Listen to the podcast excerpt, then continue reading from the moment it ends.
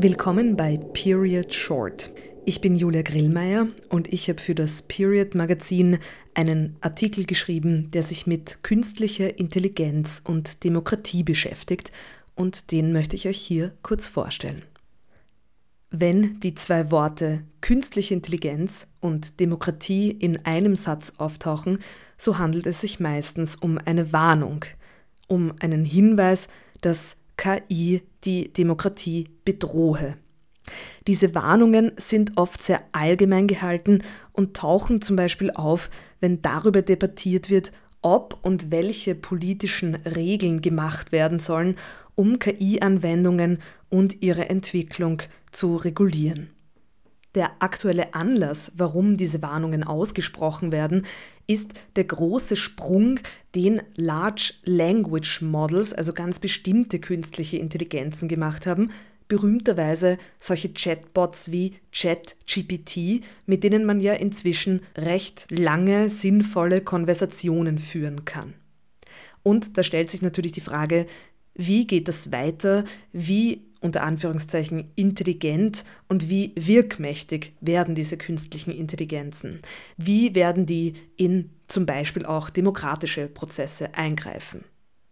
Ich selbst bin Science-Fiction-Fan und kenne ein paar Szenarien und Fiktionen von KIs, die so mächtig werden, dass sie den Menschen schließlich zum Verhängnis werden.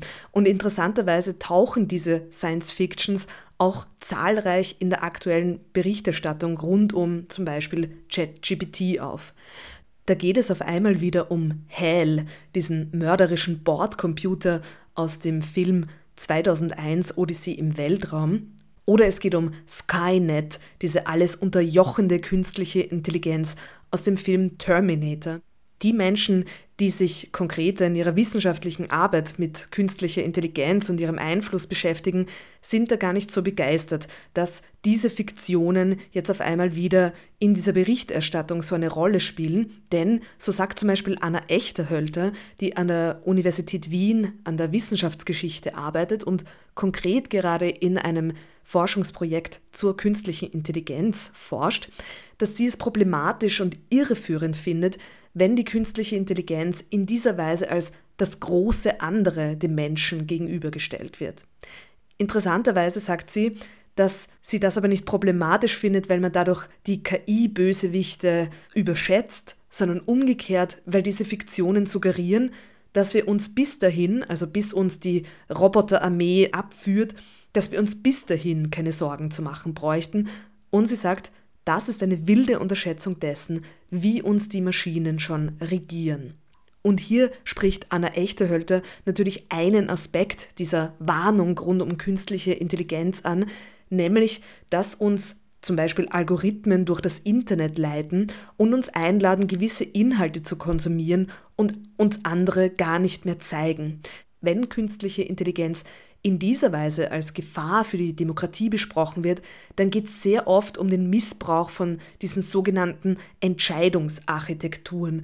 Also darum, dass eben politische Meinungen durch solche personalisierten Informationsströme auch gelenkt werden und durch Fake News manipuliert werden. Filterblasen und Fake News gibt es freilich auch ohne KI.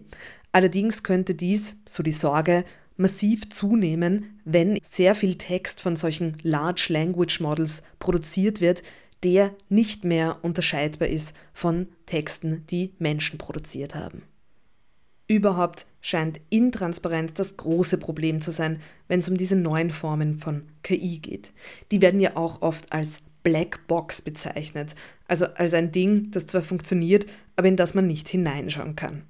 Und zwar handelt es sich dabei erstens um eine Intransparenz, die in der Technologie selber steckt, weil sich diese Large Language Models zum Teil selbst programmieren, sind ihre unter Anführungszeichen Denkprozesse und daher auch ihre Ergebnisse nicht restlos nachvollziehbar. Das heißt, auch wenn ein Fehler auftaucht, kann man kaum feststellen, was denn jetzt eigentlich schief ging. Weiters entsteht auch eine Intransparenz dadurch, dass es sich in der Regel um private Unternehmen handelt, die diese Technologien entwickeln. Das heißt, wo diese Blackbox technologisch noch aufzuknacken wäre, dort ist es dann oft aus Wettbewerbsgründen untersagt. Einen weiteren und sehr interessanten Aspekt bezüglich Demokratie und künstliche Intelligenz spricht die Politikwissenschaftlerin Jeanette Hofmann an. Was nun, wenn wir eine KI nach Handlungsempfehlungen für die Demokratie fragen würden? Also im Prinzip fragen würden, was wir denn politisch machen sollen. Neben diesen ganzen Intransparenzen und Problemen, die in der Technologie stecken, sieht Jeanette Hofmann hier aus politikwissenschaftlicher Sicht ein weiteres Problem, und zwar, dass sich das Verständnis des Politischen selbst ändern könnte. Dass nämlich politische Entscheidungsfindung dann nicht mehr im Verhandeln unterschiedlicher Meinung bestehen würde, so wie wir heute in einer Demokratie zu Entscheidungen kommen, sondern in einer komplexen Rechnung. Also dass es nicht ein Abwägen ist von verschiedenen Handlungsoptionen, sondern, ich zitiere, ein Vollzug von mehr oder minder objektiven Notwendigkeiten. Was von einer Maschine kommt, suggeriert Objektivität, aber dies verschleiert, so Hofmann, dass Wissen immer unsicher und interpretationsbedürftig ist. Man darf sich also das Verständnis des Politischen nicht wegnehmen lassen. Darüber mehr im Artikel im Magazin, wo es auch nicht nur um KI-Dystopien gibt, sondern auch um utopische Vorstellungen von künstlicher Intelligenz, Demokratien. Weiters wird darin die Frage behandelt, warum diese neuen KI-Anwendungen nicht nur äußerst beeindruckende, sondern auch äußerst abstruse Ergebnisse ausspucken und warum einer der führenden KI-Experten Deutschlands auf den Energiebedarf dieser Technologien hinweist und die Scientists for Future unterstützt.